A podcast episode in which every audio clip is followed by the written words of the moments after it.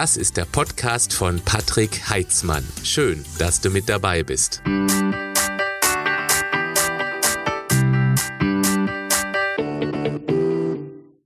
Moderne Spiritualität, neue Ansätze für Heilung, Kommunikation mit der geistigen Welt und Erforschung von Energie und Bewusstsein. Dafür lebt Baha Yilmaz schon seit über zwölf Jahren. Sie wird auch gerne als die Stimme der neuen Spiritualität bezeichnet, denn sie räumt mit spirituellen Gefängnissen auf und begleitet Menschen darin, ihre Selbstverantwortung für ihr Leben wieder komplett zu übernehmen.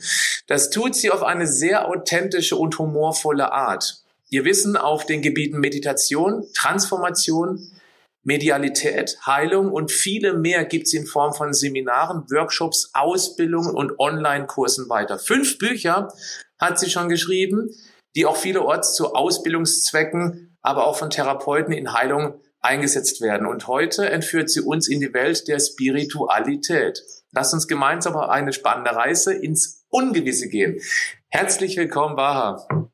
Danke, lieber Patrick. Vielen Dank auch für die Vorstellung. Ich freue mich, hier zu sein. Ich freue mich auch total. Wir haben uns ja kennengelernt am 22. Juni diesen Jahres, also 2019. Da waren wir gemeinsam in München in der Olympiahalle bei dem Live Festival. Und es war ein großartiges Erlebnis für uns beide. Also ich stand zum ersten Mal auf der Bühne vor 10.000 Menschen. Ich weiß nicht, ob du das auch schon mal erlebt hattest. Nein, vor 10.000 noch nicht, nein. Das ist wirklich Synapsenfasching. Also auch diese ja. Stimmung da drin, das sind einfach Menschen, die wollen das Leben feiern. Das war die Idee. Es ging viel über diese Spiritualität an diesem Tag. Menschen, die einfach neue Ansätze suchen, die bereit sind, auch mal was Neues zu denken, weil Spiritualität, gerade hier bei uns, Industrienation, da wird einfach gemacht, geackert, getan, das ist alles rational. Deswegen freue ich mich persönlich auch sehr auf dieses Thema, weil ich bisher in meiner Karriere noch keine wirklichen Berührungspunkte damit hatte. Und deswegen bin ich sehr, sehr gespannt, was du uns heute hier darüber alles erzählen kannst. Wie bist, wie bist denn du eigentlich dazu gekommen, Spiritualität, Meditation und Heilung zu deiner Berufung zu machen? Ist dir irgendwas passiert? Ja, also Patrick, das ist so lustig. Die Frage wird mir so oft gestellt und die meisten Menschen denken, dass ich an Tag X mich hingesetzt habe und mir gedacht habe, so, ich werde jetzt spiritueller Coach. Diesen Tag gab es nicht und ich hatte das auch nie geplant. Das war nie irgendwie in meinem Bewusstsein. Das Einzige, was in meinem Leben sehr, sehr gravierend war und was wirklich auch einen, einen Effekt hinterlassen hat über mein gesamtes Leben hinweg, war die Verbindung zu meiner Großmutter. Und meine Großmutter war eigentlich meine Mutter, denn sie hat mich aufgezogen. Meine Mama musste damals sehr viel arbeiten, weil sie einfach finanziell nicht gut aufgestellt war. Wir waren drei Töchter zu Hause und meine Eltern waren den ganzen Tag eigentlich weg und meine Großmutter war immer für mich da. Mhm. Und meine Großmutter hatte von klein auf diese Verbindung zur Energie. Das heißt, sie konnte Dinge sehen und spüren, die andere nicht wahrgenommen haben. Und sie hat immer zu meiner Mama gesagt, die Wahrheit, das ist meine Tochter und ich werde ihr all das geben, was ich gelernt habe. Und wenn ich das gemacht habe, dann gehe ich in die, in die geistige Welt und sie führt meine Aufgabe weiter. Wow. Es war immer die Rede meiner Großmutter. Und das Spannende ist, ich sehe meiner Großmutter so ähnlich. Also ich bin eigentlich eine Kopie von ihr. Also ich ich könnte wirklich ihre Tochter sein. Und ich war ja ein unerwünschtes Kind. Das heißt, meine Mom wollte eigentlich kein weiteres Kind mehr. Es war auch einfach finanziell, war das nicht, nicht machbar für meine Eltern. Die haben beide in einer Fabrik gearbeitet, sie hatten nicht viel Geld und dann wurde auf einmal meine Mom schwanger. Sie wusste es selbst noch nicht, aber meine Oma wusste es, weil sie hatte die Dinge gesehen, bevor überhaupt was da war. Und sie ist dann zu meiner Mom gegangen und hat gesagt, so, du bist schwanger, meine Tochter. Meine Mom total baff und äh, ja, irritiert. Und das Kind in deinem Bauch, das gehört mir. Du darfst es nicht abtreiben lassen. Das muss geboren. Richtig geil. Also ich habe es wirklich meiner Oma zu bedanken, dass ich am Leben bin. Und sie ist dann aus Istanbul nach Deutschland gezogen, um eben mich, äh, mich aufzuziehen und für mich da zu sein. Und äh, als ich sechs Jahre alt war, ist er dann verstorben. Und das war für mich ganz, ganz schlimm. Weil du musst dir vorstellen, ich war einfach ein, wie soll ich sagen, ich war ein außergewöhnliches Kind, klingt irgendwie so, weiß ich nicht, so außergewöhnlich. Das war ich eigentlich nicht. Aber ich war ein sehr ruhiges Kind, ich war ein sehr nachdenkliches Kind. Und wenn ich mit meiner Oma war, dann habe ich mich wie zu Hause gefühlt. Aber bei meinen Eltern habe ich das nicht gehabt, das Gefühl. Für mich waren meine Eltern nicht meine Eltern, sondern sie waren Kudret und Eda, so heißen die. Das waren einfach Mitbewohner. Okay. Und dann ist meine Oma verstorben und auf einmal war diese Person nicht mehr da, wo sie wussten, meine Eltern, die Baha ist da gut aufgehoben und ich war wirklich verloren in dieser Phase. Und was dann passiert ist, nachdem meine Oma verstorben ist, ist, ich habe ich hab gemerkt, dass diese Fähigkeiten, die ich hatte, also dass ich Dinge sehen konnte, die andere nicht gesehen haben, dass die sich verstärkt haben. Die haben sich um ein hundertfaches verstärkt. Das heißt, ich habe die ganze Zeit irgendwelche Dinge gesehen, Farben gesehen, Licht gesehen. Weil du musst dir vorstellen, alles, was wir, was uns umgibt in der 3D-Welt. Also egal, das, das Grobstoffliche, das hat auch eine feinstoffliche Signatur. Das heißt, wenn wir es irgendwie schaffen könnten, die grobstoffliche Signatur von diesem Becher irgendwie auszuschalten, dann könnten wir die feinstoffliche Signatur sehen. Und das ist immer Licht, das ist immer expandierend, das sind Wellen. Und so habe ich die Welt mit einem Schlag gesehen und ich wusste nicht, wie ich damit umgehen soll. Das ging plötzlich los, schon äh, bevor deine Oma gestorben ist? Oder? Ja, nicht so stark, okay. nicht so stark. Ich hatte das Gefühl, während meine Oma noch da war, hat sie das noch kontrolliert. Sie hat meine Sinne kontrolliert. Sie hat so mich noch geschützt davor, aber wo sie dann weg war, hatte ich das Gefühl, dass all die Fähigkeiten, die sie kultiviert hatte, auf einmal auf mich übergegangen sind. Mhm. Also als hätte sich ein Schalter umgelegt. Und das war für mich ganz schlimm, weil du musst dir vorstellen, ich bin dann in die erste Klasse gekommen und ich habe dann klar die Kinder gesehen, aber ich habe nicht nur die Kinder gesehen, ich habe die Energie gesehen, ich habe die Aura vom Lehrer gesehen und ich wusste nicht, was ich damit anfangen soll. Und wer dann meine Rettung war, war mein Dad. Ah, okay. Mein Dad war derjenige, der gesagt hat, dieses Kind muss ein bisschen normal werden. und er hat so ein bisschen, ja, mit mir viel unternommen. Er ist viel raus in die Natur. Weil ich war immer, ich bin immer zu Hause geblieben. Ich bin nicht viel rausgegangen. Und er hat mich wirklich so aus meinem, ja, aus meinem Kokon rausgelöst und hat mich gezwungen, normal zu werden. Und das ist ihm, glaube ich, auch relativ gut gelungen. Und ich wusste aber ein Leben lang, da ist eine Welt, die wartet auf mich. Und irgendwann werde ich mich dieser Welt komplett widmen. Aber ich bin dann natürlich zur Schule gegangen, ich habe Abitur gemacht, ich habe studiert, ich habe BWL studiert, das sind alles sehr erdende Dinge. Und, das passt überhaupt nicht zu dir, Baha. Gar nicht. Eigentlich war es auch schlimm. Es war echt schlimm. Ja, und ich wusste aber, irgendwann wird meine Zeit kommen und ich werde das, was ich damals von meiner Großmutter gelernt habe, werde ich mit der Welt teilen können. Und das war dann auch wirklich so. Und es gab diesen Tag X auch wieder und da saß ich im Büro, ich war Werkstudentin bei Media Saturn in Ingolstadt ich saß hinter meinem PC und irgendeine Stimme wurde in mir wachgeküsst und hat wirklich geschrien, Baha, du musst jetzt hier aussteigen. Du hast jetzt genug so getan, als würdest du ein normaler Mensch sein können. Du musst jetzt deine Aufgabe erfüllen. Und wenn man sich das so anhört, denkt man sich vielleicht, ja, Mai, die die ist ja so außergewöhnlich, die hat da ja solche Fähigkeiten, das habe ich nicht. Es ist mir so wichtig, dass die Menschen verstehen, dass wir alle einen außergewöhnlichen Kern in uns haben. Wir haben alle diese Verbindung zu einem Potenzial, über das nicht gesprochen wird, das von der Gesellschaft nicht gesehen werden will, weil es so komplex ist, weil es gleichzeitig auch nicht greifbar ist und weil wir es mit dem hier nicht verstehen können. Mhm. Und alles, was wir auf Anhieb nicht verstehen können, wollen wir in irgendeinen Schatten oder in irgendeine dunkle Schublade unseres Bewusstseins stecken. Und das ist das Problem unserer Gesellschaft, vor allem im Hinblick auf Spiritualität. Ich sage mal ganz gerne, du kannst nicht nicht spirituell sein. Alleine, dass du atmest, alleine, dass du in diesem Wunderwerkkörper bist, ist ein spiritueller Akt des Kosmos. Du kannst es nicht verhindern, nicht spirituell zu sein. Das heißt, wir sind alle spirituell auf einer Ebene. Aber unser Leben, unser Alltag, die Gesellschaft gibt dafür keinen Raum und Platz. Aber es verändert sich. Und das haben die 10.000 Menschen in der Olympiahalle uns bewiesen. Ja, das ist richtig. Da war eine ganz besondere Stimmung drin. Und was mich auch berührt hat, ist deine Geschichte, weil du hast ja ein falsches Leben gelebt, auch nachdem du Werkstudentin warst, richtig? Magst du ja. ganz kurz darüber berichten, weil das hat mich auch so ein bisschen berührt. Ja, ja. Also ich dachte mir dann, so jetzt äh, gehe ich wirklich, schlage ich diesen spirituellen Weg ein und ich, ich, ich lebe jetzt das, was mir gegeben wurde. Und ich bin von einem Extrem ins andere gegangen sozusagen. Das heißt, das andere Extrem war einfach ein normales Leben führen, einfach einen normalen Job haben und so tun, als hätte ich all diese Fähigkeiten nicht. Und dann bin ich wirklich in das andere Extrem gestürzt und habe mir eingebildet, dass ich jetzt besonders spirituell rüberkommen muss. Ne? Ich wurde ja Yogalehrerin, habe eine Yogalehrerausbildung gemacht und wie ist man so als Yogalehrerin drauf? Du lächelst immer, hast deine Yoga-Klamotten 24 Stunden am Tag an, du wirst nie wütend, niemals, du bist immer vollkommen in der Mitte.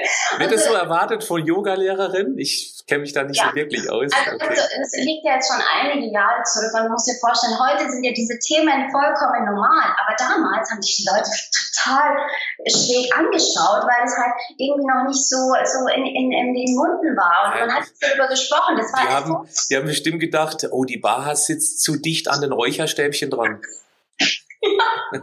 absolut, absolut. Und solche Sprüche, ja, das ist eine Hexe und so weiter. Und, oh, okay. der ist verbrannt worden, so bla bla bla. Also das, also das habe ich schon so oft gehört. Aber also ich bin von einem Extrem ins andere gegangen und ich habe festgestellt, dass ich so vieles darstellen wollte, was ich eigentlich nicht war.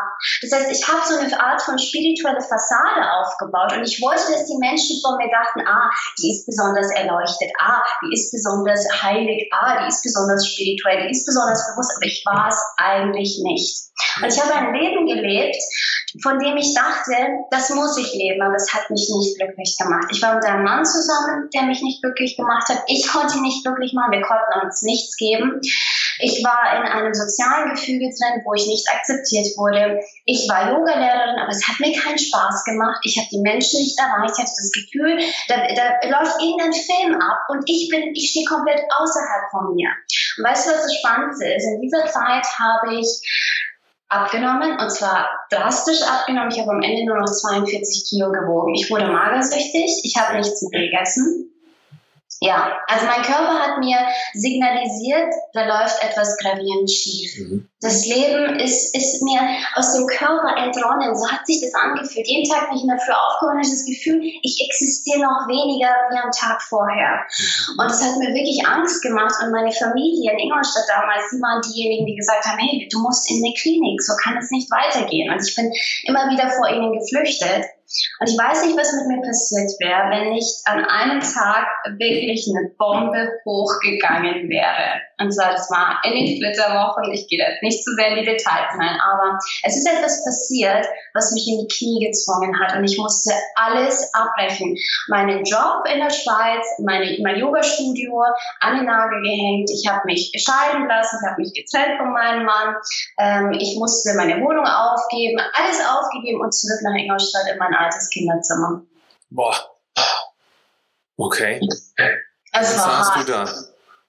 Es war hart, weißt du, weil ich, ich dachte mir, hey, du bist so ein Versager, bah, mein Gott, du hattest alles, was du dir jemals gewünscht hast und hast es vollkommen äh, vermasselt und irgendwie, ich, ich war so voller Selbstvorurteile gegenüber mir selbst und ich dachte mir, hey, du gibst irgendwelche Kurse und äh, zeigst den Leuten, wie Bewusstsein geht und dann wirft dich das Leben so zurück. Und ich habe wirklich verstanden, dass alles, was ich mir vorher an spirituellen Inhalten auch reingezogen hatte, dass es nur in der Oberfläche blieb. Ich habe mich nie wirklich transformieren lassen. Und das ist etwas, was ich heutzutage auch sehr oft in der spirituellen Szene oder Persönlichkeitsentwicklungsszene beobachte. Wir lieben es, uns von Inspirationen berieseln zu lassen. Aber meistens lassen wir es nicht tiefer sickern. Wir hören uns das an, haben ein kurzes Gefühl, boah, ich habe jetzt an mir gearbeitet, weil ich gerade eine Podcast-Folge angehört habe. Aber wir lassen es nicht tiefer in uns hineinsickern. Wir konfrontieren uns nicht wirklich mit unseren Ängsten und nicht wirklich mit unseren Schatten. Und viele Menschen, die zu mir kommen, äh, sie denken, dass ich die ganze Zeit in meinen Seminaren über Licht und Liebe spreche. Ich tue eigentlich genau das Gegenteil. Weil ich der Überzeugung bin, dass Licht und Liebe das ist, was wir sind. Daran müssen wir nicht arbeiten. Das Problem ist, dass es viele weitere Störfaktoren gibt, wie unsere Zweifel, Ängste, Schatten, die uns einreden wollen, dass wir nicht Licht und Liebe sind. Das heißt, die meiste Arbeit, die ich mache zusammen mit Jeffrey, ist, dass wir eigentlich an diesen Schatten arbeiten. Weil wenn wir die Kraft der Schatten schwächen, wird das Licht automatisch zum Vorschein kommen. Und das musste ich erst mal lernen. Weil vorher habe ich meine ganzen Ängste immer nur unterdrückt. Ich habe es immer nur überlagert mit irgendwelchen esoterischen Geschwafel. Aber ich habe es nie wirklich. Baha, kannst du sagen, was deine größte Angst war? Gibt es da irgendeine? Ja, meine größte Angst war die, nicht dazu zu gehören. Zu was? Zu, zu dieser Erde, zu Menschen nicht akzeptiert zu werden, abgelehnt zu werden. Ist es vielleicht auch, weil du früher eben dann mit deiner Erfahrung Großmutter und eben dann die Wellen erkennt, das Feinstoffliche, dass du schon immer mit dem Gefühl aufgewachsen bist, du bist anders als die anderen und deswegen gehörst du nicht mit dazu? Ja, absolut. Und dann, war, und dann war diese Bezugsperson auf einen Schlag weg und dann verstärkt sich eine solche Angst natürlich dramatisch, ist ja logisch. Und vor allem in dieser Zeit, der Entwicklung, da kam die Pubertät und du hast sie immer das Gefühl gehabt, du bist anders als die anderen. Und dann entwickelt sich das zu einer tiefen Angst, kann man das so sagen? Und die hast du versucht zu überspielen. Absolut richtig. 100% richtig. Okay. Weißt du, was mich geheilt hat? Hm mich hat meine heutige Community geheilt. Die Menschen, die ich heute begleiten darf. Toll. Ja, weil sie mir gezeigt haben, dass sie genauso leiden wie ich. Ja. Dass die gleichen Ängste haben wie ich, dass ich nicht alleine bin mit diesem Problem. Es gibt so viele Menschen, Patrick, das kannst du dir nicht vorstellen, jo. die genau das Gleiche Absolut. erlebt haben wie ich von klein auf. Aber man redet nicht darüber. Das ist es, genau. Jeder trägt irgendwelche Ängste mit sich rum. Wenn ich überlege, ich bin auch nur der Mensch, der ich heute bin, das heißt diese Sportlichkeit, dieses übertrieben Gesunde, weil ich eben auch früher in der Kindheit, Pubertät, Dinge erlebt habe, wo ich wusste, das ist nicht meins. Also ein Beispiel ist, um da mal an der Oberfläche zu kratzen, meine beiden Eltern, die haben früher geraucht und es gibt zwei Möglichkeiten. Entweder wirst du auch zum Raucher oder du machst das komplette Gegenteil. Und ähm, ich habe mich fürs komplette Gegenteil entschieden, Gott sei Dank. Aber das war eben auch der Impuls. Ich war permanent, früher hat man das noch so gemacht, dass man im geschlossenen Auto geraucht hat. Da hat man das Fenster aufgemacht. Und das ist natürlich als, als junger Mensch, wenn das am Hals kratzt, das ist nicht schön. Beim Thema Alkohol ist es genau das Gleiche. Also meine Eltern sind keine Alkoholiker, aber sie haben eben auch gerne was getrunken, so wie das viele auch tun. Und entweder wirst du selber zum, ich sage jetzt mal Freizeitalkoholiker, oder eben du sagst, nein, auf gar keinen Fall. Und nachdem jetzt auch mein Papa viel zu früh gestorben ist, ähm, ist das eben auch so ein Punkt, der mich nochmal bestärkt hat, dass ich, und jetzt komme ich auf den Punkt zurück, dass ich der Community so viel mit auf den Weg geben möchte, zumindest für die, die es auch wirklich zulassen wollen. Das ist ja auch so ein Punkt. Ähm, dass mich das bestärkt, immer weiter dran zu bleiben. Also ich, ich kann das total nachempfinden. Ich bin nur deshalb so, weil ich eine ganz starke, eine ganz, ganz tolle Community habe. Also wow. ich bin die Community, ich bin das Sprachrohr sozusagen. Schön, wow, wow, das berührt mich. Und ich glaube wirklich, dass das unsere Aufgabe ist. Deine, meine, aber von jedem einzelnen Menschen dort draußen, dass wir authentisch und offen und ehrlich über unseren Schmerz sprechen und dass der Schmerz der Ort ist, der uns alle verbindet. Oft sagt man ja, ja, wir sind alle eins, wir sind alle Liebe. Und daran glaube ich wirklich. Aber der Punkt, der uns am intimsten und auch intensivsten verbindet, ist der Schmerzpunkt. Weil wir wissen alle ganz genau, wie sich Schmerz anfühlt. Und wenn wir über unseren Schmerz sprechen, dann zeigen wir uns verwundbar. Mhm. Wir lösen uns auch von diesem gesellschaftlichen Anspruch der Perfektion und Vollkommenheit. Und wir, wir stehen zu unserem zu unseren Ängsten und Zweifeln. Viele Menschen kommen zu mir und sagen, ach mein Gott, du zweifelst ja überhaupt nicht mehr an dir, oder? Und Ängste und so weiter. Du hast ja, hast ja das perfekte Leben. Es ist genau das Gegenteil der Fall. Je mehr du auf deinem Weg voranschreitest, umso lauter werden deine Dämonen. Das ist das Prinzip Erde. Je mehr du in dein Licht eintrittst, umso dunkler werden deine Schatten. Das musste ich immer wieder in meinem Leben erleben. Und Menschen kommen zu mir und sagen, bah, ich habe keinen Bock mehr darauf. Ich möchte einfach nur Friede, Freude, Leichtigkeit. Und sage ich, hey, das sollte kein Ziel sein. Dafür hast du die als Seele nicht entschieden, als du auf die Erde kommen wolltest. Du wolltest das erleben. Du wolltest fühlen, wie es ist, unter widrigsten Umständen dennoch dein Licht suchen zu müssen. Das ist Plan Erde. Es sollte hier nicht leicht sein. Es ist hier der schwierigste Spielplatz, den man sich als Seele aussuchen kann. Das oh, okay. Das ist eine interessante, weil da implizierst du ja schon, dass du definitiv an das Leben nach dem Tod glaubst, in welcher Art und Weise auch immer. Die Seele wandert weiter und die Erde ist praktisch eine Art ja, Trainingscamp. Kann man das so sagen? Absolut. Also meine Oma hat immer gesagt, meine Tochter, das Leben hier ist so, als würdest du mal kurz aus dem Fenster gucken und dann wieder reingehen. Oh, okay. Länger ist es nicht. Sie hat immer gesagt, das Leben nicht so ernst nehmen. Es ist nicht mal eine Sekunde verglichen mit dem, was du als Seele schon erlebt hast und noch erleben wirst. Und ich sage mal ganz gerne, nach dem Leben startet eigentlich so richtig das Abenteuer. Wow. Wir sind hier, um ein bisschen zu lernen, um auch ein bisschen zu, zu verschnaufen, um uns auch ein bisschen zu erholen, um uns zu verbinden. Und dann startet eigentlich das Abenteuer so richtig. Dann bin ich jetzt total gespannt wir tauchen da mal ein ganz klein bisschen tiefer ein.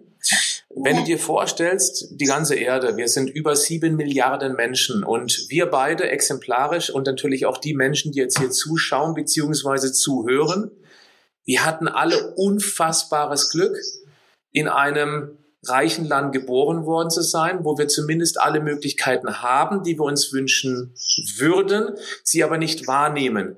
Wenn man dann in andere Länder geht, ich mache jetzt nur ein Beispiel, irgendwo in äh, Ostafrika, in Syrien als Kind aufwachsen, in einem Kriegsland oder vielleicht als Frau im tiefsten Indien.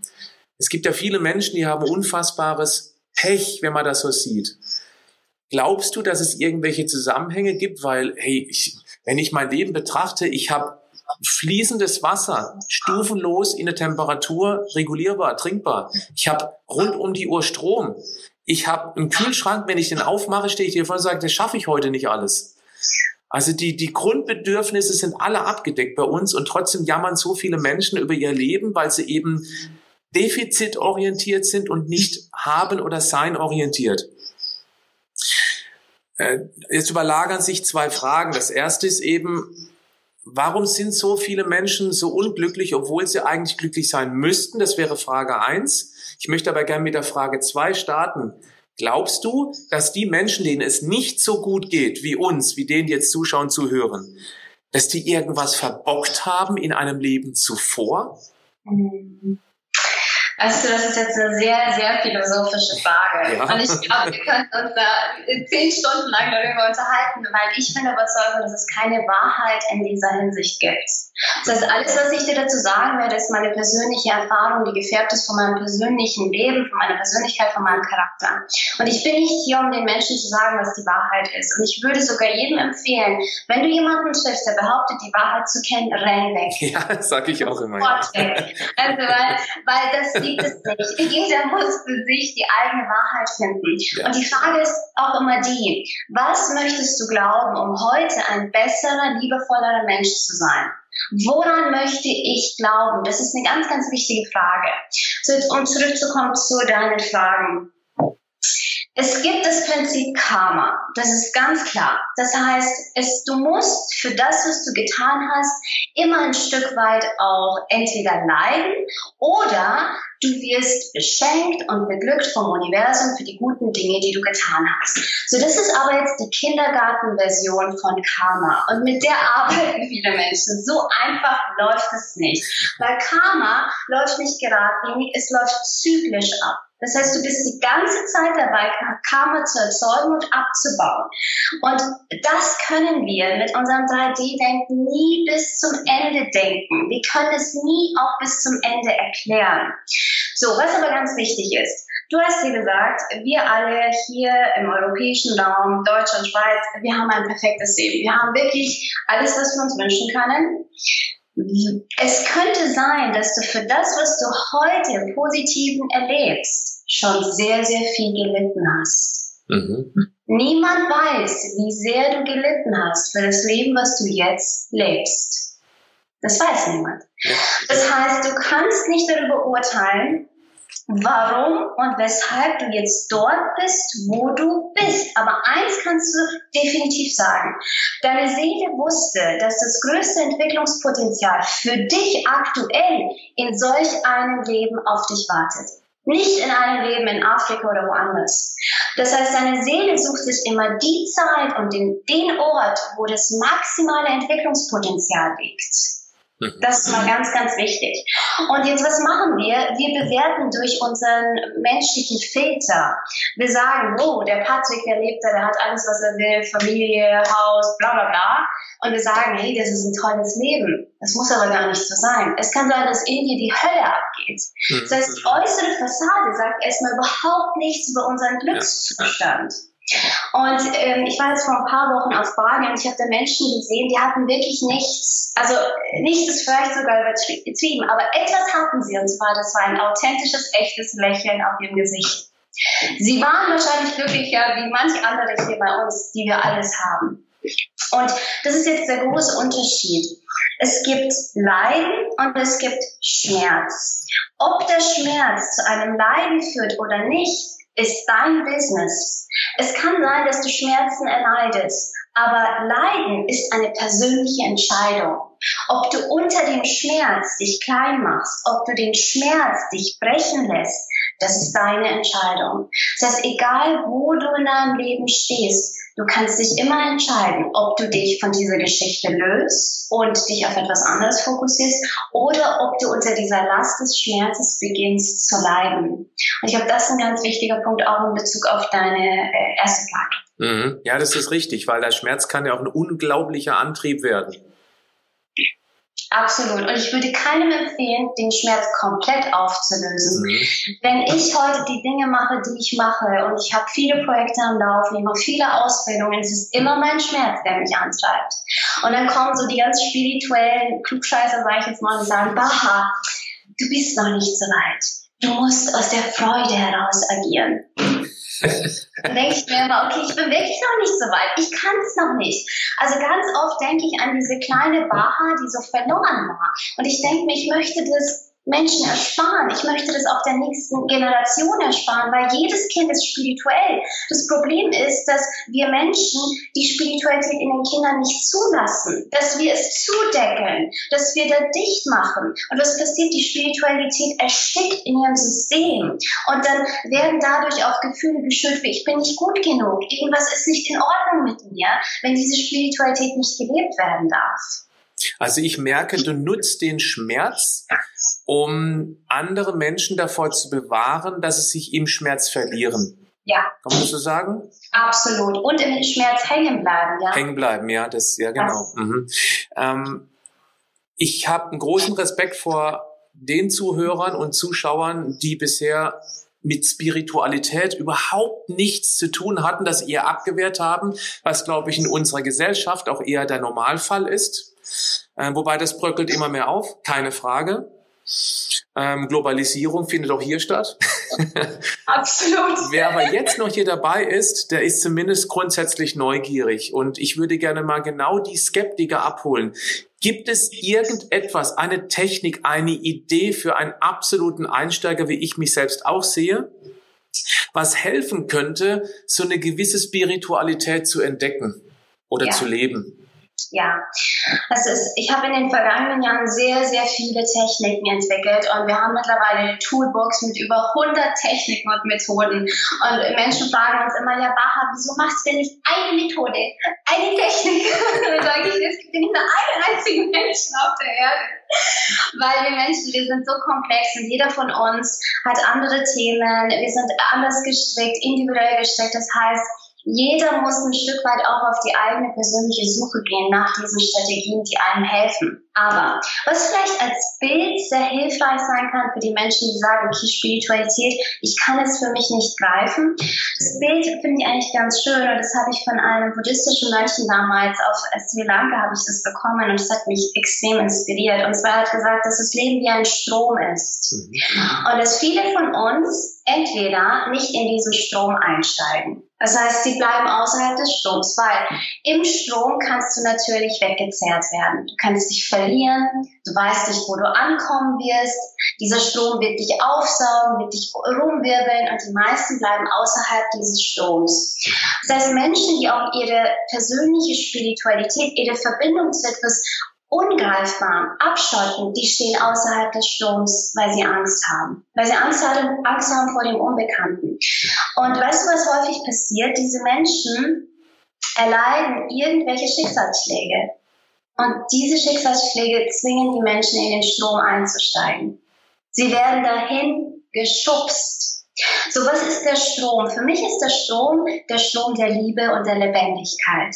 Und wir kennen, glaube ich, alle diese Momente, wenn wir einen wunderschönen Sonnenuntergang sehen oder in ein lächelndes Gesicht blicken oder Augenkontakt haben mit jemandem und wir spüren, wow, da passiert jetzt gerade etwas. Das sind so die Momente, wo dieser Strom uns greift mitreißt und wo das hier ganz, ganz ruhig wird. Immer wenn diese Instanz ganz still wird, kommt eine andere Instanz nach oben. Das ist unser Herz, du kannst es auch höheres Selbst sein, du kannst es Seele nennen, wie auch immer. Aber das ist das Zeichen dafür, dass du in den Strom eingetreten bist. So was die meisten dann machen, wenn sie im Strom sind, sie wollen sich an irgendetwas festhalten. Mhm. Mhm. Sie suchen nach irgendetwas, wo sie, was sie greifen können, weil sie Angst haben, sich selbst zu verlieren. Und das ist etwas, was ich sehr, sehr häufig auch bei den Menschen erlebe, die an sich arbeiten. Sie wollen in den Strom, sie wollen Fülle, sie wollen Lebendigkeit, aber ein Teil in ihnen hat eigentlich überhaupt gar keinen Bock darauf. Ein Teil in ihnen möchte genau wissen, was morgen passieren wird, was übermorgen passieren wird, wie es weitergehen wird, bla bla bla. Und sich immer wieder in das Unbekannte hineinzustürzen, ist das Spirituellste, was wir tun können. In das Vertrauen zu gehen, dass wir irgendwann am Ende von dieser Reise genau dort ankommen wollen, wo unsere Seele ankommen wollte. Ich glaube, das ist, das ist so der spirituelle Impuls, der in uns allen verborgen liegt. Also für jeden, der das sich jetzt anhört und sich denkt, okay, Spiritualität, ich kann nichts damit anfangen, nimm dir jeden Tag vor, etwas mehr die Kontrolle loszulassen und etwas mehr in diesen Strom der Liebe einzusteigen. Weil das Schlimmste, was uns als Menschen passieren kann, ist, dass wir feststellen, dass wir unseren letzten Atemzug nehmen und nicht gelebt haben vor Angst. Mhm. Und die ganze Zeit außerhalb des Stromes standen. Das Leben beobachtet haben, das Leben anderer Menschen uns angeguckt haben, aber selbst nicht gelebt zu haben. Und ich glaube, an diesem Punkt wird keiner von uns kommen. Manchmal werde ich so ein bisschen in die Esoterik-Schublade reingeschoben, weil wenn man schon so geistige Welt und so weiter, so spooky Zeug hört, also es passiert sehr schnell, dass ich in diese Esoterik-Schublade lande. Und ich glaube, dass viele Menschen eine Aversion gegenüber diesen Themen haben, weil es da auch so viel Wischi-Waschi komisches Zeug auch in der Szene gibt. Also sei es jetzt Karten legen, keine Ahnung, und Hellseherei und was weiß ich. Das sind alles Dinge, von denen ich, ich irgendwann sehr, sehr distanziert habe, weil ich gemerkt habe, dass ich das nicht bin, dass ich das nie unter Spiritualität so verstanden habe. Und für mich ist es das Spirituellste einfach nur du selbst zu sein. Und du hast ja vorhin gesagt, dass du dich selbst auch als einen Anfänger bezeichnen würdest jetzt auf dem spirituellen Gebiet. Ich sehe das komplett anders. Du machst dein Ding, du sprichst deine Wahrheit, du inspirierst Menschen, du fragst dich wahrscheinlich jeden Tag, wie du noch mehr aus deinem Potenzial herauskommen ja, kannst. Ja, stimmt, ja. Das ist das Spirituellste, was du tun kannst. Ja, ich leg, ich leg, ja, das ist richtig, das ist sehr interessant, weil Gedanklich war ich noch gar nicht so weit, dass es schon Spiritualität ist. Aber meine Aufgabe ist es, dass die Menschen, die Vertrauen zu mir aufgebaut haben, denen die bestmögliche Information zum Thema Gesundheit zu geben. Und Gesundheit steht aus meiner Sicht über allem. Sogar über der Familie, weil nur wenn du kerngesund bist, hast du auch genügend Kraft für alles, was drunter kommt. Also drunter jetzt mal in der hierarchischen Ordnung. Und dem habe ich mich verschrieben. Ja, und deswegen, wenn das Spiritualität ist, ja, dann ich fühle mich auch extrem konkurrent. Das ist ja auch so ein ganz wichtiger Punkt. Du warst ja früher, das hast du selber gesagt, überhaupt nicht konkurrent. Und ich kenne so viele Menschen, die sind nicht konkurrent und das merkt man sofort. Und das ist eben ganz wichtig, dass man seine Aufgabe findet. Ich bin schon seit 30 Jahren mit dieser Reise beschäftigt und die ist noch lange, noch lange, noch sehr lange nicht zu Ende. Ja. ja, also es ist wirklich so. Und viele denken, dass Spiritualität irgendwie etwas sehr fancy oder sehr, weiß ich nicht, irgendwas, irgendwas sehr Außergewöhnliches sein muss. Ich glaube, das Spirituellste, was wir manchmal tun können, ist einfach atmen, da sein, für jemand anderes da sein unser Herz leben, unsere Wahrheit sprechen. Es ist so, so simpel. Und dann gibt es natürlich auch die Menschen, die, die kommen zu mir und sagen, bah, nein, ich bin jetzt schon seit 30 Jahren bin ich auf diesem Weg und ich bin immer noch nicht angekommen. Und äh, du, am Anfang, ich war ja 20 und es gab so viele Leute, die kamen zu meinem Seminar und die haben mich angeguckt und ich wusste, sie nehmen mich nicht ernst, weil sie mich wollten spüren lassen, ah, du junges Ding, was willst du mir schon erzählen von, von Spiritualität? Spiritualität und so. Das hat mir echt wehgetan. Aber heute verändert sich das sehr, sehr stark, weil Spiritualität oder auch innere Reife hat nichts mit Alter zu tun. Es hat nichts mit Geschlecht oder Herkunft zu tun. Es ist eine Entscheidung und so wie du sagst, es ist eine Form von Integrität, wie sehr du aus deiner inneren Überzeugung heraus deinen Weg gehst oder nicht. Es hat nichts damit zu tun, wie viel du meditierst, wie viel du Yoga machst, wie viel du am Tag lächelst und was weiß ich was, mhm. sondern es ist etwas, was, was hier drinnen ist. Was tust du, wenn dich keiner sieht? Das sind die Dinge, die deine Spiritualität ausmachen. Das Was ist eine spannende Frage, ja. Und selbst da sind viele noch sehr, sehr gefangen. Also wenn sie nicht beobachtet werden, was würdest du tun auf einer einsamen Insel, wenn du mit allen grundsätzlichen Sachen versorgt bist, eben was zu essen hast, genügend zu trinken hast, vielleicht irgendwie auch ein Tier zum Kuscheln, was auch immer, aber du bist ganz alleine. Was würdest du dann tun? Ich denke mal, so eine gedankliche Reise wäre auch sehr spannend. Ich glaube, dass die meisten sagen, ich will 14 Tage lang nur am Strand liegen und Kokosnüsse schlürfen oder essen.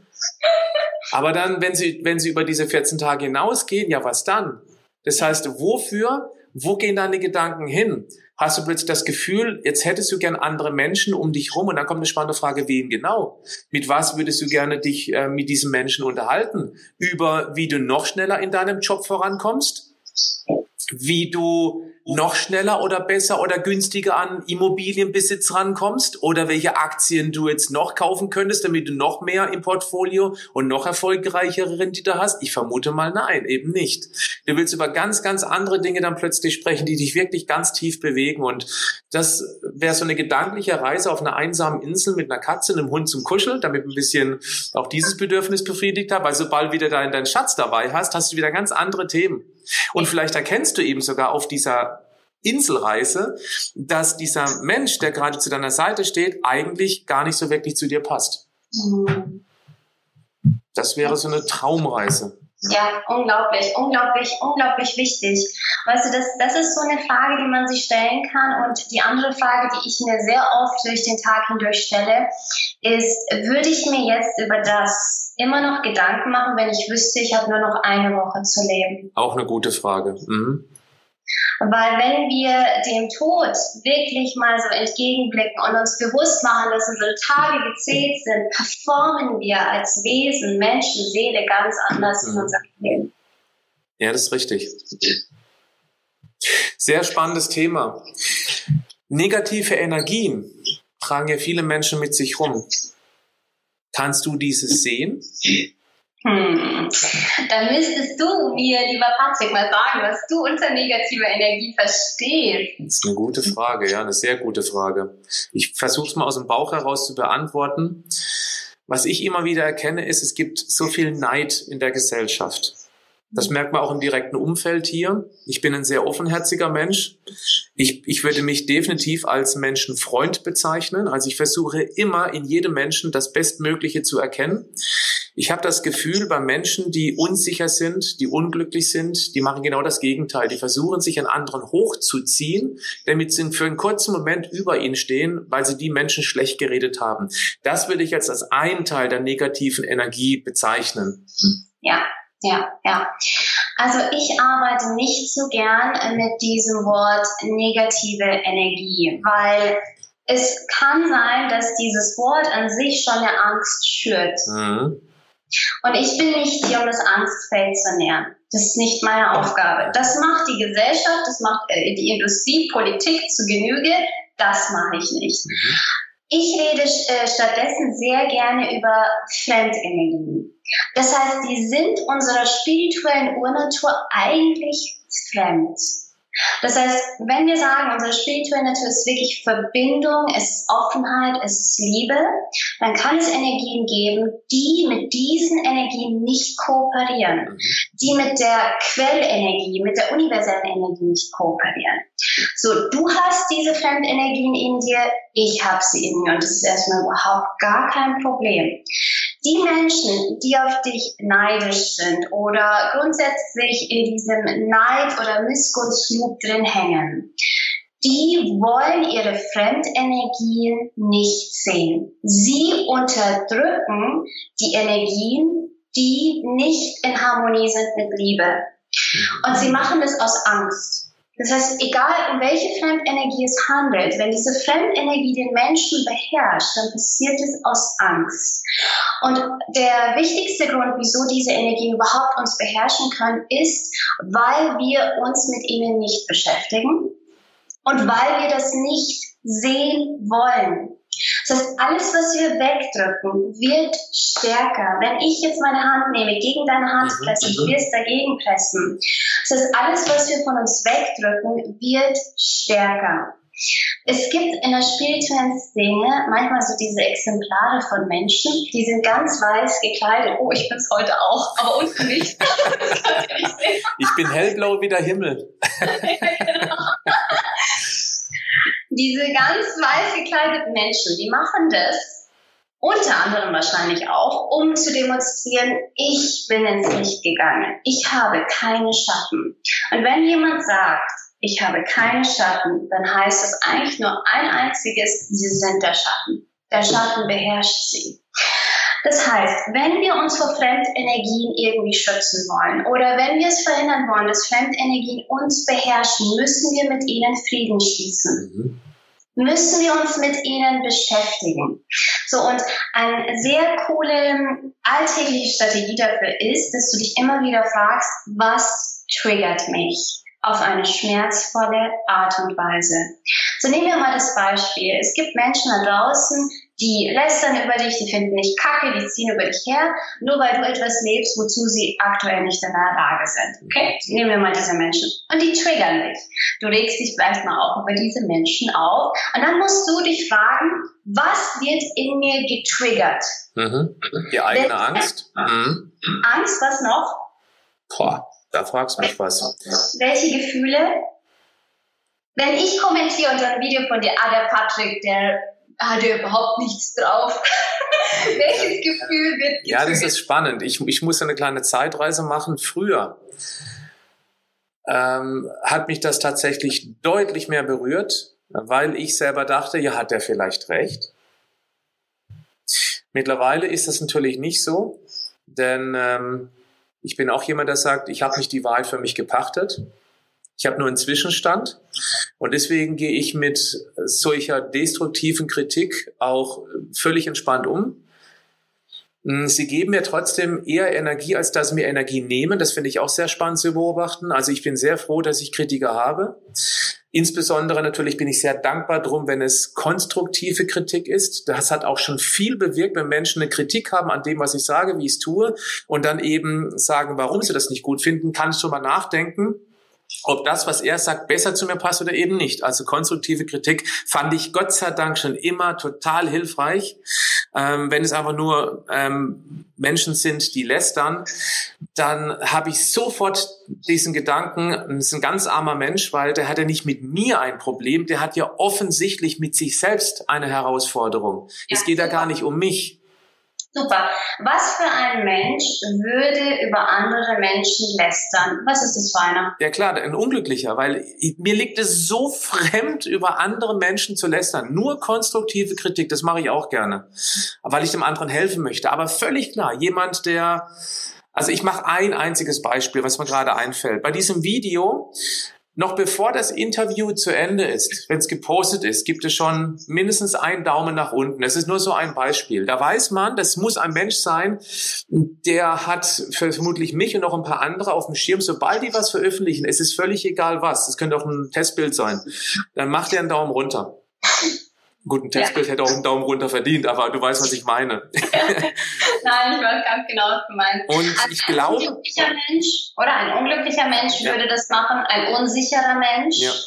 Ein Mensch, der keine Erfolgserlebnisse hat, der keinen Lebensinhalt hat, der nichts zu tun hat. Und dann musst du dir die Frage stellen, war ich schon mal so ein Mensch? Mhm. Nein. Ja. Also als Jugendlicher kann das gut, äh, also ich war, ich war nicht glücklicher Jugendlicher, ich hatte keine schöne Jugend. Ähm, ich hatte keine schreckliche, um Gottes Willen, aber es war eben eine, also ich wollte sie nicht nochmal erleben. Und da in, aus dieser Unsicherheit heraus, wobei als ich 16, 17 war, da gab es noch nicht mal Internet, also nicht zugänglich für uns. unglaublich. Es ist unglaublich. Echt. YouTube gab es doch lange nicht. das ist wahnsinnig. Ähm, aber ja, ähm, man lästert ja. nur über andere Menschen, wenn man sich selber ein bisschen besser fühlen möchte. Das kommt natürlich aus einer Unsicherheit heraus, völlig klar. Und weißt du, ich habe jetzt diese Fragen gestellt, weil es so wichtig ist, dass wir diese schmerzvollen Trigger für unsere persönliche Heilung nutzen. Ja. Das heißt, uns die Frage stellen, was, was für ein Mensch würde dies und das tun? Was für ein Mensch würde zum Beispiel Tiere misshandeln? Es ist ein Mensch, der nicht in seiner Kraft ist. Und sich dann die Frage stellen, war ich schon mal nicht in meiner Kraft? Mhm. Ja. Und wieso stellt man sich diese Frage? Um sofort in eine Art von Vergebungsprozess mhm. zu gehen. Ja. Und den Groll und den Hass auf diese Menschen loszulassen. Weil ich glaube, dass wir hier sind, um die Ungerechtigkeiten auf der Erde zu sehen und etwas dagegen zu tun. Aber die meisten können nichts dagegen tun, weil sie so blockiert sind in ihren toxischen Emotionen wie Wut und Aggression. Sie kommen gar nicht dazu, überhaupt irgendetwas zu bewirken.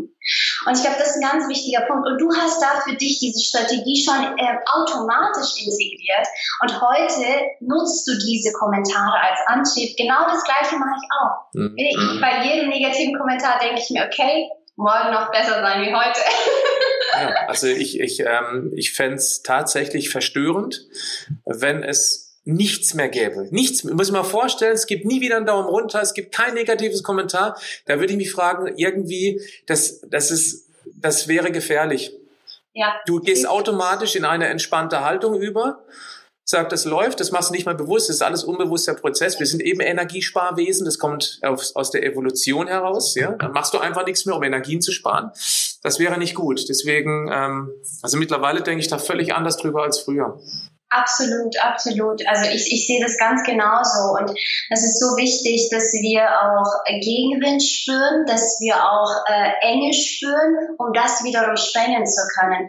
Und sich immer wieder die Frage zu stellen, was für ein Mensch möchte ich sein? Und äh, immer mehr und mehr auszusortieren, was nicht mit zu einem gehört. Und solche Kommentare können da wirklich definitiv auch helfen.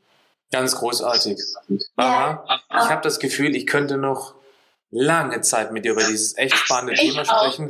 Du bringst es auch so sympathisch rüber. Du schaffst einen sehr, sehr guten Zugang zu diesem Thema Spiritualität, das eben nicht nur damit zu tun hat, dass man im Schneidersitz neben einem Räucherstäbchen sitzt, sondern da geht es um viel mehr. Und für mich habe ich erkannt heute, das ist mein, meine Take-Away-Message oder Take-Home-Message, dass ich auch schon spirituell lebe, weil ich das lebe, wovon ich absolut überzeugt bin. Und jeder Mensch, sollte sich einfach mal diese Auszeit nehmen, diese gedankliche, vielleicht diese Inselübung nehmen und überlegen, was würde ich tun, wenn? Oder auch dieses Nahtoderlebnis. Also ich habe eine Woche zu leben, was würde ich genau in dieser einen Woche noch tun?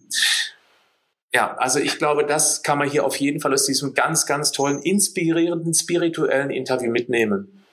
Ich würde sehr gern noch den Menschen die Möglichkeit geben, Kontakt mit dir aufzunehmen. Das heißt, was machst du genau? Wo findet man dich? Wie kriegt man einfach noch mehr von Baha Yilmaz mit? ja, also am einfachsten ist es, glaube ich, über meine Website bahayilmaz.com. Ähm, von dort aus geht es dann noch weiter zu meinem Blog, zu meinem New Spirit Podcast. Natürlich bin ich auch auf Instagram und Facebook sehr aktiv. Und ähm, wenn man mich sucht, dann findet man mich, glaube ich, relativ schnell. Und im September erscheint ja auch mein neues Buch, Du wurdest in den Sternen geschrieben. Und das ist auch wirklich wirklich so ein super Buch für Menschen, die in das Thema einsteigen wollen, aber ähm, schon eine gewisse Tiefe suchen, aber dennoch eine, eine Lektüre, die ihnen zeigt, wie sie ihre persönliche Spiritualität finden. Mhm. Weil ich habe schon sehr viele Bücher geschrieben, da hattest du es ja auch schon ähm, erwähnt, und bei diesen Büchern ging es meistens um irgendwelche Techniken und Tools, also wie zum Beispiel Aura Coaching oder Channeling. Und das ist mein allererstes Buch, das ich komplett losgelöst von einer Technik geschrieben habe, wo ich wirklich auch über Geschichten aus meinem Leben spreche, über die ich noch nirgendwo gesprochen habe. Wow. Und das Buch heißt ja, du wurdest in den Sternen geschrieben. Das ist wirklich etwas, woran ich glaube, dass wir alle in uns so einen unerklärlichen Sternenstaub tragen und der ist verbunden mit unserer Seele. Und jedes Kapitel ist so ein bisschen ein ja, eine Schatztruhe. Die Kapitel hängen nicht miteinander zusammen. Es sind 22 Kapitel, die unabhängig voneinander sind. Das heißt, man kann das Buch einfach aufschlagen, ein Kapitel lesen, wieder zumachen und es nachwirken lassen. Und jedes Kapitel soll so ein bisschen mehr diese Tür öffnen zur eigenen Spiritualität. Großartig. Du wurdest in den Sternen geschrieben. Wir sind letztendlich alle nur kosmischer Staub, der sich für eine Lebensspanne eines Menschen auf der Erde zusammentut und organisiert, um dann wieder zu kosmischen Staub zu werden. Absolut richtig.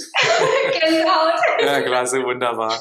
Also war es hat mir einen riesengroßen Spaß gemacht. Ich werde natürlich in die Show Notes des Podcasts beziehungsweise in ähm, die Beschreibung des Videos auch da eine Homepage verlinken, dass die Menschen gar nicht großartig auf die Suche gehen müssen. Wobei das wäre schon mal die erste Hürde, die man auch nehmen könnte, wenn man das wirklich möchte. Genau. Ähm, man soll es ja auch manchmal mit ein bisschen Widerstand äh, hinbekommen, dass man eben dann tatsächlich Kontakt zu dir aufnimmt. Ich bedanke mich ganz, ganz herzlich Ganz liebe Grüße an Jeffrey, deinen Freund, deinen Mann, den du vorher einmal erwähnt hast. Ähm, den habe ich auch kennengelernt, auch ein sehr, sehr angenehmer Mensch. Ich ihm ganz liebe Grüße aus und ich hoffe, dass wir uns sehr bald wieder live irgendwo über den Weg laufen. Ja, das wird mich riesig freuen. Danke für deine Zeit sehr und gerne. danke für alles, was du tust. Auch danke. ganz großartig. Vielen, vielen Dank.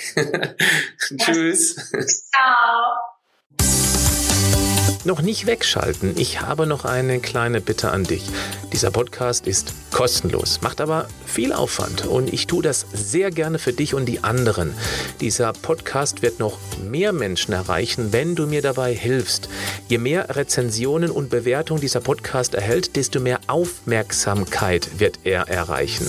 Für dich ist das nur ein kurzer Moment, für mich eine ganz große Hilfe. Wärst du so lieb, dann ein ganz herzliches Danke an dich. Wenn du nicht weißt, wie eine Bewertung gemacht wird, du findest hier im Beschreibungstext zum Podcast einen Link dazu. Schau mal rein. Bleib gesund, aber mach auch was dafür.